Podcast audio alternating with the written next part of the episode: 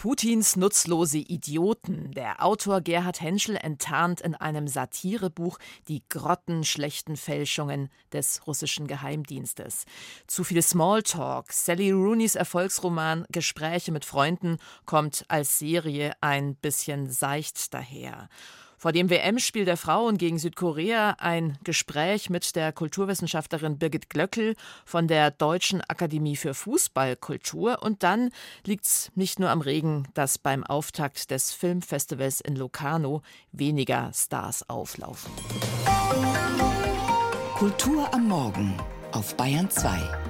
Heute mit Andrea Mühlberger. Und musikalisch heute mal eine Bestandsaufnahme. Wer offene Ohren hat für den Sound unserer östlichen Nachbarn, der sollte dringend reinhören in den neuen Jazz and Global Sampler from Austria. Das Prinzip, es gibt nicht den einen österreichischen Sound, sondern viele.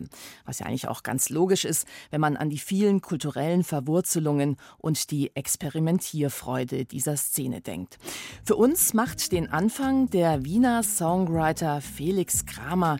Der singt gern Klartext, auch über menschliche Schwächen. Sie sitzt in einer Talkshow und sie lacht. Es ist dann alles so schnell passiert, fast wie über Nacht. Und wenn sie erzählt, zu.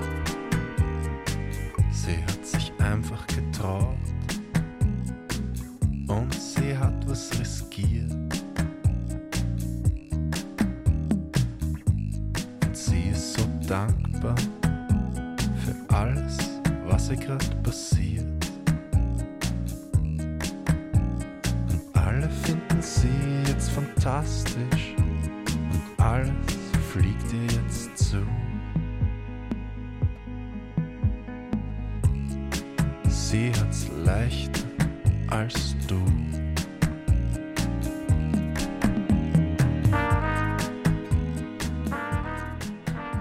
Titel Sie von Felix Kramer. Ja, der Wiener, der umarmt gern die Niederlagen des Lebens. Und eine solche könnte Donald Trump ins Haus stehen. Der frühere US-Präsident muss heute vor Gericht erscheinen. Es geht um den Sturm seiner Anhänger aufs Kapitol und es geht auch um versuchte Wahlfälschung. Propaganda, Fake News, der Kampf dagegen ist zäh. Der bei Hamburg lebende Schriftsteller Gerhard Henschel hat dafür seine ganz eigene Methode entwickelt. Als anonymer Whistleblower veröffentlichte er 2020 Tagebücher und Briefe Donald Trumps im völligen Freiflug der Fantasie. Unter dem Titel Putins nutzlose Idioten hat Henschel sich jetzt die Fälschungen des russischen Geheimdienstes vorgenommen.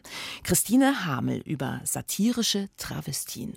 Deutsche Experten sagen, dass Europa den kommenden Winter ohne russisches Gas nicht überleben wird. Die Nachrichten im ersten Kanal des russischen Staatsfernsehens.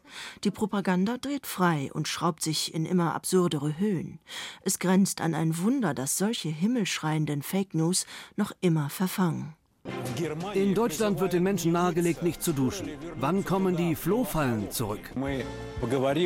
Heute wollen wir über die Mikrowelt sprechen. Kleine Bakterien, Milben, Flöhe und sogar Läuse. Es stellt sich heraus, dass dieses Thema wieder relevant ist, denn das aufgeklärte Europa ist anscheinend ins Mittelalter zurückgefallen. Russische Falschnachrichten sind eine Steilvorlage für Satiriker.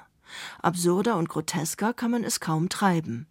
Der Schriftsteller Gerhard Henschel findet einen kongenialen Hebel, allen russischen Ernst mit den Mitteln des Humors, des Schalks und des Schabernacks zu überführen. Er hatte schon Trumps Tagebücher mit gehobenen Unernst gefälscht. Putins nutzlose Idioten heißt nun sein neuestes, reich bebildertes Buch, das im Untertitel die schlechtesten Fälschungen des russischen Geheimdienstes ankündigt. Weder Titel noch Vorwort geben einen Hinweis darauf, dass das Buch Satire ist. Und zwar Fälschungen von russischen Fake News. Der Autor schlüpft dabei in die Rolle eines fiktiven Ermittlers und Investigativjournalisten. Das erlaubt es ihm, die manipulativen Einmischungen des russischen Geheimdienstes aufzudecken. Wir wissen ja inzwischen, dass der russische Geheimdienst vieles Närrische unternommen hat, und als Satiriker hat man es tatsächlich oft schwer, das Ganze noch zu überbieten. Ich habe es immer wieder mal versucht, aber ich habe inzwischen eingesehen, dass der russische Geheimdienst mir da in vielem tatsächlich überlegen ist. Also erfindet Gerhard Henschel besonders miserable Geschichten. Da tritt ein hageres Männchen im ersten Kanal des russischen Staatsfernsehens auf und gibt vor, Ivan Rebrow zu sein, der Lieblingsrusse der Deutschen, der eigentlich Hans-Rolf Rippert hieß, aber schön kosakisch von der Wolga und der Marmutschka sang.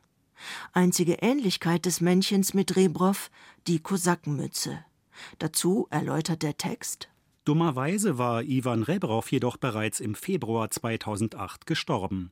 Bei dem Mann, der sich auf Geheiß des russischen Geheimdienstes FSB als Rebrow ausgab, handelte es sich in Wahrheit um Piotr Paustowski, einem Rebrow nur sehr mäßig ähnelnden Hühnerzüchter aus einem Vorort der südwestrussischen Stadt Jelesnogorsk in der Oblast Kursk.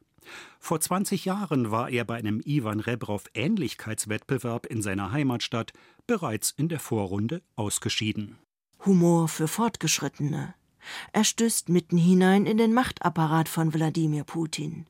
Denn er macht sich genau dieselben Methoden der Propaganda und des Geheimdienstes zu eigen und führt sie ad absurdum. Putin ist nun mal, wie wir alle wissen, ein fürchterlicher Tyrann und es ist doch schön, wenn man ihn und seine Leute auch mal auslachen kann. Mit am vergnüglichsten war es für mich, Supermarktwaren zu fälschen und dann zu behaupten, dass der russische Geheimdienst den Deutschen suggerieren möchte, dass es ihnen jetzt wirtschaftlich inzwischen ganz furchtbar dreckig geht wegen der Hilfe für die Ukraine. Und zwar so dreckig, dass mittlerweile tatsächlich in Deutschland aus Hunden auch Lebensmittel hergestellt werden müssten. Und dann habe ich mich immer wieder mal umgesehen, was könnte man eigentlich noch fälschen und stieß dann einmal auf eine Dose Puderzucker, die habe ich gekauft und habe das R in Puder durch ein L ersetzt, recht stümperhaft, sodass da jetzt Pudelzucker draufsteht. Übermütiger Karneval, immer dicht an der irren Wirklichkeit, die aufgehoben wird in feinste Satire und Humor.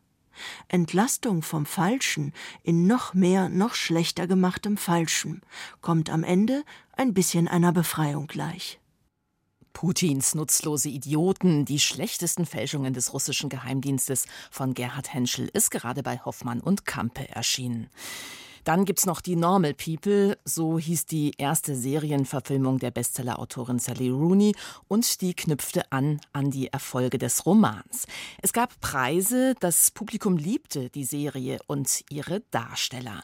Da schien's ja beinahe zwingend, auch Rooneys ersten Roman in eine Serie zu verwandeln. Conversations with Friends, Gespräche mit Freunden. Ob das wirklich eine gute Idee war, sich gleich nach dem Serienerfolg von Normal People an die nächste Sally Rooney-Verfilmung zu machen, Katja Engelhardt. Frage. Was ergibt eine Vierecksbeziehung aus zwei Studentinnen, einer erfolgreichen Schriftstellerin und deren Ehemann der Schauspieler ist? Antwort: viele manierierte Gespräche. Schreibst du eigentlich auch noch andere Sachen, Francis? Prosa zum Beispiel? Nein. Warum nicht? Ähm, naja, ich, ich schätze, dass mir gerade die Vergänglichkeit daran gefällt. Ähm, halt als so ein Performance-Ding. Ich Find's befremdlich, dass was von mir für immer existieren soll. Das finde ich faszinierend, weil für mich das Schreiben immer eng verbunden war mit dem Wunsch, etwas Unvergängliches zu schaffen. Die Serie Conversations with Friends spielt in diesem kreativen Kulturmilieu. Frances und Bobby waren ein Paar und sind nun enge Freundinnen Anfang 20.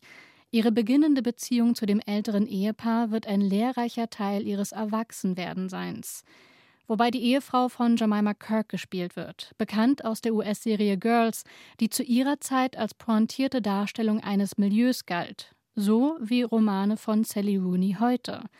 Serienhauptfigur Frances ist das verträumte Klischee einer literaturinteressierten Studentin, die introvertiert ist, intellektuell und attraktiv, auch wenn sie uns in der Serie als unscheinbar verkauft wird, nur weil sie nicht aussieht wie ein Instagram-Model. Fast entschuldigend maust Frances sich durch ihr Leben als Englischstudentin am Dubliner Trinity College, an dem Sally Rooney übrigens tatsächlich studiert hat. Auch Frances schreibt. Ihre Texte performt sie zusammen mit Freundin Bobby an Poetry-Abenden. Frances ist das Gehirn, Bobby die Performerin.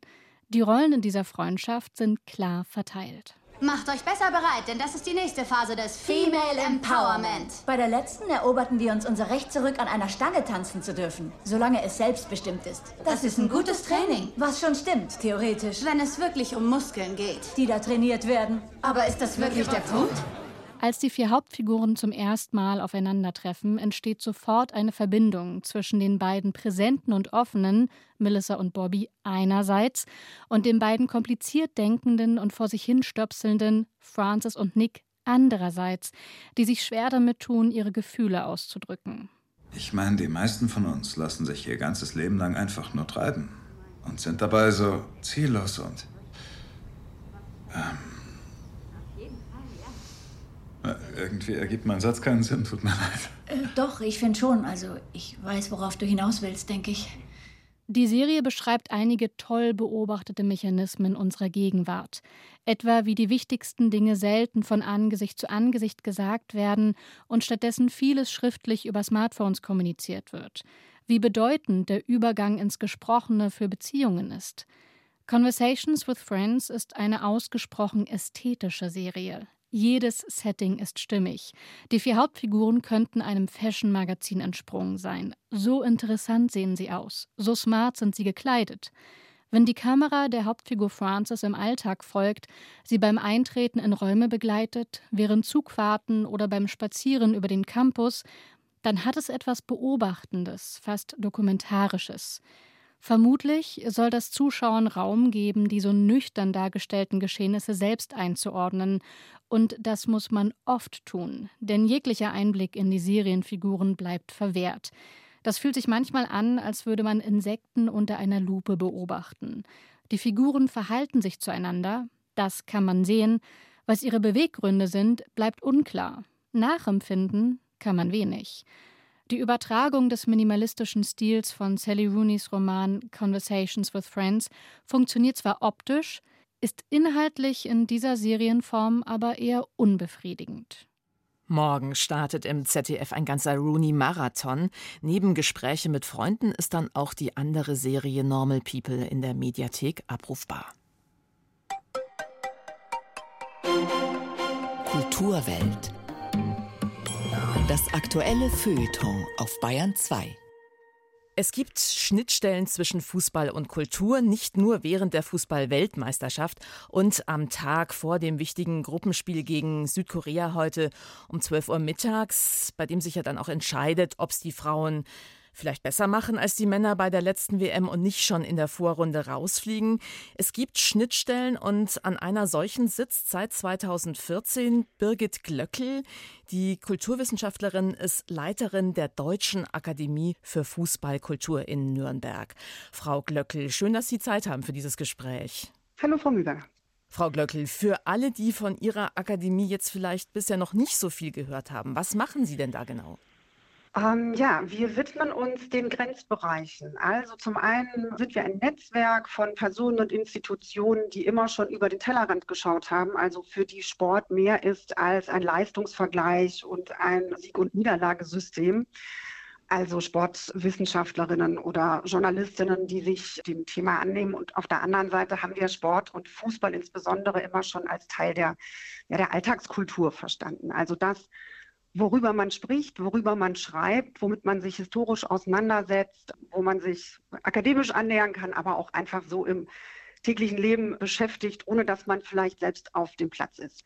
Also beispielsweise zeichnen wir einmal im Jahr auch das Fußballbuch des Jahres aus aber auch Bildungsprojekte, die sich zum Auftrag gemacht haben, mit dem Fußball Kinder und Jugendliche zu begeistern und damit vielleicht auch an andere Themen ranzubringen, die man ohne so ein gemeinsames Thema wie Fußball vielleicht nicht hätte. Jetzt schauen wir mal auf die WM. Wenn die Uhrzeiten jetzt auch nicht optimal sind durch die Zeitverschiebung, die Spiele werden trotzdem geschaut. Würden Sie denn sagen, der Frauenfußball ist da generell auf einem guten Weg jetzt? Warum gucken Leute überhaupt diese Wettbewerbe? Also eine WM, Olympische Spiele, eine Europameisterschaft. Wenn man sich das anschaut, scheint da der Frauenfußball inzwischen eine ähnliche Funktion zu haben wie jetzt der Männerfußball. Also Interesse am Sport. Es ist auch immer die Spannung von, wie geht's aus? Es ist auch immer die Identifikation. Also wir sind dann für das DFB-Team und es ist vielleicht aber auch noch so eine neue Komponente mit dabei. Also einerseits die Geschichten kennt man vielleicht auch noch nicht alle von den Frauen, die da mitspielen. Die werden jetzt zum ersten Mal erzählt in der Öffentlichkeit. Und je mehr Leute das gucken, umso größer wird natürlich auch der, ich nenne das immer den Guckdruck. Ähm, wer da am nächsten Tag das nicht gesehen hat, kann nicht mehr mitreden. Soweit haben es die Frauen im Fußball, also zumindest in der Nationalmannschaft, dieser Tage anscheinend gebracht. Ja, und trotzdem bei vielen Männern sind Fußballerinnen, sind weibliche Kommentatorinnen, Schiedsrichterinnen ja noch immer ein Riesenfeindbild. Warum ist es denn da so schwierig, diese Rollenklischees aufzubrechen? Grundsätzlich, das ist ja eher die Sorge der Mädchen und Frauen, die im Amateurfußball wie die Wahnsinnigen trainieren, dass ja viel Aufmerksamkeit an denen vorbeigeht alle diese Aufmerksamkeit, die sich jetzt auf das DFB-Team konzentriert, die ist total positiv. Dass irgendwie eine Lea Schüller vor ein paar Wochen auf der Vogue auf dem Titelblatt war und dabei aber völlig unverkrampft von ihrer gleichgeschlechtlichen Beziehung zu einer anderen Spitzensportlerin erzählen kann. Da hat sich unheimlich viel entwickelt, was eben keinen Gegenwind hat, sondern was jetzt interessante neue Geschichten sind. Mhm. Und Sie sagen ja auch selber, während der Frauenweltmeisterschaft, da läuft's gut, da ist Frauenfußball präsent. Trotzdem, was tut sich denn sonst alles, um Frauenfußball abseits der großen Turniere dann auch medial präsenter zu halten? Ich sag mal so, wir hatten bei den letzten großen Turnieren auch noch andere Themen immer, die mittransportiert wurden. Also dieses Equal Pay, das hat einfach die amerikanische Nationalmannschaft beim letzten großen Turnier ganz, ganz groß gemacht. Wir wollen zumindest auf der Verbandsebene, also wenn wir für unser Land antreten, genauso bezahlt werden wie die Männer. Also da gibt es schon wirklich gute Entwicklungen. Einmal herausragend war jetzt vor kurzem Union Berlin. Na, da spielen die Männer jetzt dann Champions League und die geben all ihren Frauen Profiverträge. Aber was ist denn zum Beispiel mit der Möglichkeit der Familiengründung? Und da tun sich gerade ganz viele interessante Sachen, also auf der obersten Leistungsebene. Darunter auf den unteren Leistungsebenen, da denke ich, da ist einfach noch sehr viel zu tun, wo man jetzt hoffen kann, dass die WM vielleicht den Vereinen auch ein bisschen was mitgibt und sagt, ja, sorgt für bessere Bedingungen für eure Frauen. Ja? Sorgt dafür, dass sie nicht grundsätzlich auf dem B-Platz spielen oder dass sie die Restzeiten fürs Training bekommen, weil die einfach weiter diese Motivation brauchen und eure Anerkennung, damit die das durchziehen, weil sie eben vielleicht nicht Großverdienerinnen sind, wenn sie mal an der Spitze sind. Ja, das ist ganz schwierig. Jungs wissen, wenn sie in Sportinternaten ganz gute Leistungen bringen, dann können sie später mal richtig viel Geld verdienen. Bei den Mädchen ist das leider anders. Wie kann Ihre Akademie denn in diesem Bereich wirken? Ich finde es selber manchmal traurig, dass man da nicht mehr tun kann. Andererseits, ich bin jetzt auch nicht der Verband. Ich bin nicht im Sport, ich bin auch keine Stützpunkttrainerin. Aber wenn wir an einem, Sie haben es gerade erwähnt, so einem Sportinternat sind, dann muss man immer wieder diese Fragen aufwerfen. Guckt euch das an. Die Mädchen, die Fußball spielen, wie viel mehr Motivation, wie viel mehr Willen müssen die mitbringen? Unterstützt die. Ja, und macht das vielleicht auch zu eurer Sache, zu sagen, wir sind so stolz auf die, weil die wirklich diesen Sport ausüben wollen. Dass man das mehr anerkennt. Frauen, die es im Fußball zu was bringen, die haben wahnsinnig viel geleistet. Ist es denn eigentlich fair, Frau Glöckel, dass wir an Frauen, die Fußball spielen, so hohe gesellschaftliche Erwartungen auch haben? Also, dass sie für uns Probleme lösen für Dinge, die schieflaufen bei uns? Es ist unfair. Die können nicht einfach nur ihren Sport machen. Sie haben eine sehr, sehr große Verantwortung. Ich finde, sie werden dieser Verantwortung auf eine großartige Art und Weise gerecht. Und das, was man sich jetzt von den Männern gewünscht hätte in Katar, diese Diskussion, ne, wie weit treten die ein für LGBTIQ-Rechte, wie weit treten die ein für Werte einer europäischen Gesellschaft gegenüber dem arabischen Raum und allem, was man denkt, was da schiefläuft. Das wird mit den Frauen auch gemacht, aber immer eher auf dieser persönlichen Ebene. Ne, man weiß ja, viele der Spielerinnen haben gleichgeschlechtliche Beziehungen. Wieso machen die das dann nicht öffentlich? Es sind oftmals in den Erwartungen an die Frauen auch immer noch mal so kleine Grenzüberschreitungen drin, wo man auch mal zu Schritt zurücktreten muss und sagen, das ist doch jetzt wirklich deren Privatleben. Sie treten schon an gegen den Widerstand ihre ganze Trainingslaufbahn oder ihre ganze Karriere. Birgit Glöckel, die Leiterin der Deutschen Akademie für Fußballkultur in Nürnberg. Und ich denke, wenn wir heute um 12 Uhr nicht arbeiten, dann sitzen wir beide da und drücken die Daumen, oder? So sieht's aus. Ich bin schon aufgeregt. Vielen Dank für das Gespräch. Danke Ihnen. Jetzt nochmal Musik vom Sampler Jazz and Global from Austria. Die türkisch-kurdische Musikerin Özlem Bulut lebt in Wien und was sie im Rahmen ihrer klassischen Jazz-Ausbildung gelernt hat, das verbindet sie mit traditioneller Musik. Hier ihr Song Iskelede Bir Chirak.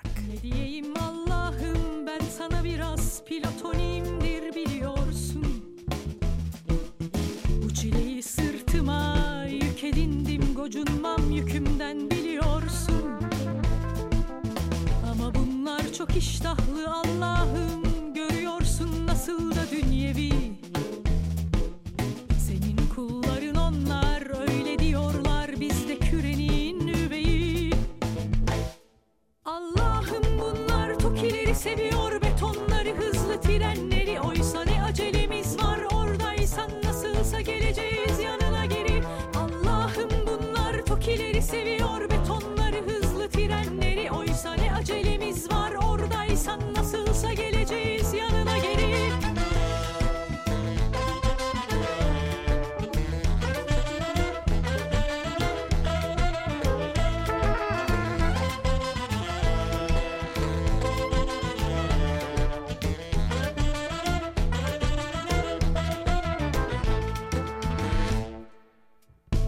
ki yasalar getirdim üç beş ağacı kesmişiz bunda ne var? İnsan önce bir minnet duyar medeniyet getirdim sanat tomar tomar. Boynuzlu köprü yaptırdım Halic'in ortasında nasıl da seksi. Bunlara akıl fikir ver diyeceğim ama vardır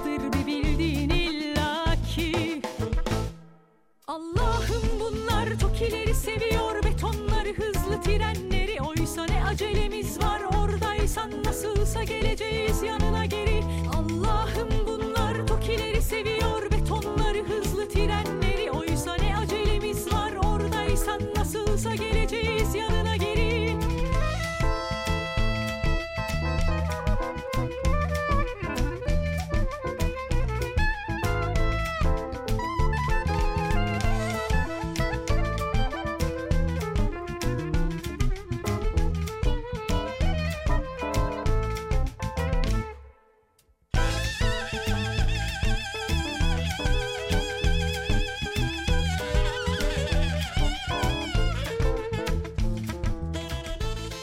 Özlem Bulut Band aus Wien.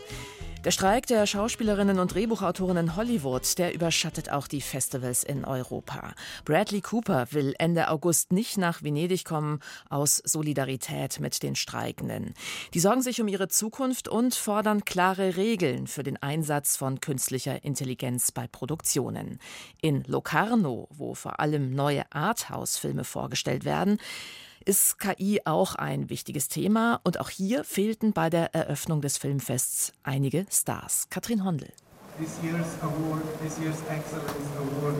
Es regnete in Strömen bei der feierlichen Eröffnungszeremonie und so blieben viele Stühle leer im Open-Air-Kino auf der Piazza Grande. Keine Chance ohne Regencape und Schirm. Ein bisschen Hollywood-Flair gab es trotzdem, allerdings anders als gewohnt. Statt Starrummel und Glamour machte sich nämlich der Streik der amerikanischen Filmleute am Lago Maggiore bemerkbar. Der britische Schauspieler Riz Ahmed wurde im Regen für seine Kunst ausgezeichnet, war aber nicht da.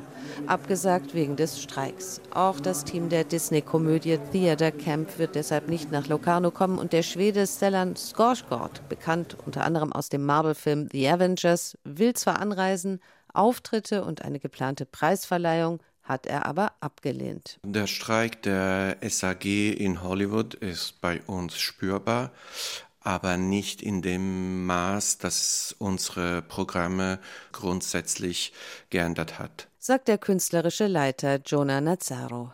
Wie es mit dem Streik nun weitergeht in den USA, das sei aber auch für europäische Filmfestivals zentral.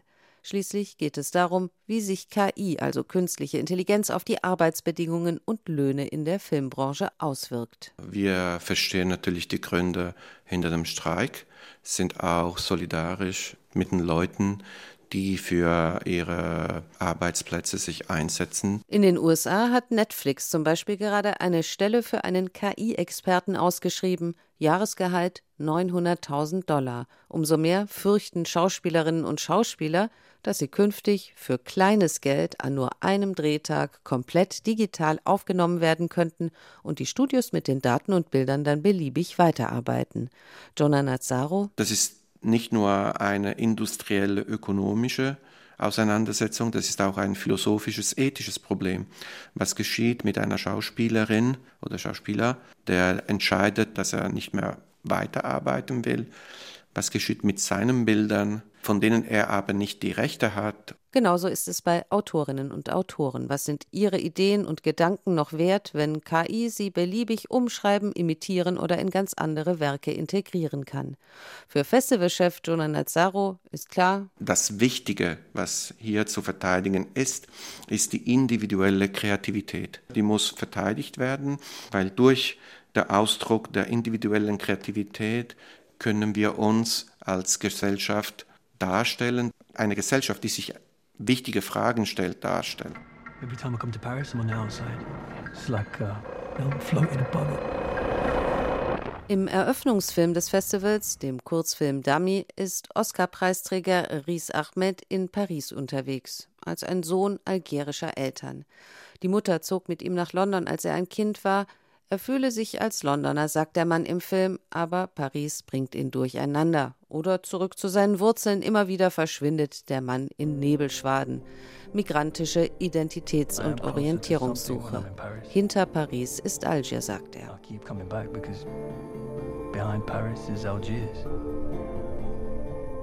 Der kleine Eröffnungsfilm Dummy konkurriert um keinen Festivalpreis. Gut möglich, dass er schnell vergessen sein wird. Untergegangen in der Vielfalt von mehr als 200 Filmen, die bis 12. August in Locarno zu sehen sind und von denen sich Festivalleiter Jonah Nazzaro wünscht. Ich will, dass auch ein zufälliger Zuschauer sich nicht langweilt im Kino. Mir ist es lieber, wenn sich ein Zuschauer ärgert. Das heißt, dass das Programm so gestaltet ist, dass man es nicht durch Algorithmen hoffentlich ersetzen kann. Ja, und das war's von der Kulturwelt für heute. Noch nicht moderiert von einer KI, sondern von Andrea Mühlberger und ebenfalls live präsentiert heute kurz nach 14 Uhr mein Kollege Stefan Mekiska die Sendung Kulturleben und der freut sich natürlich, wenn Sie nach dem WM-Spiel der deutschen Frauen dabei sind.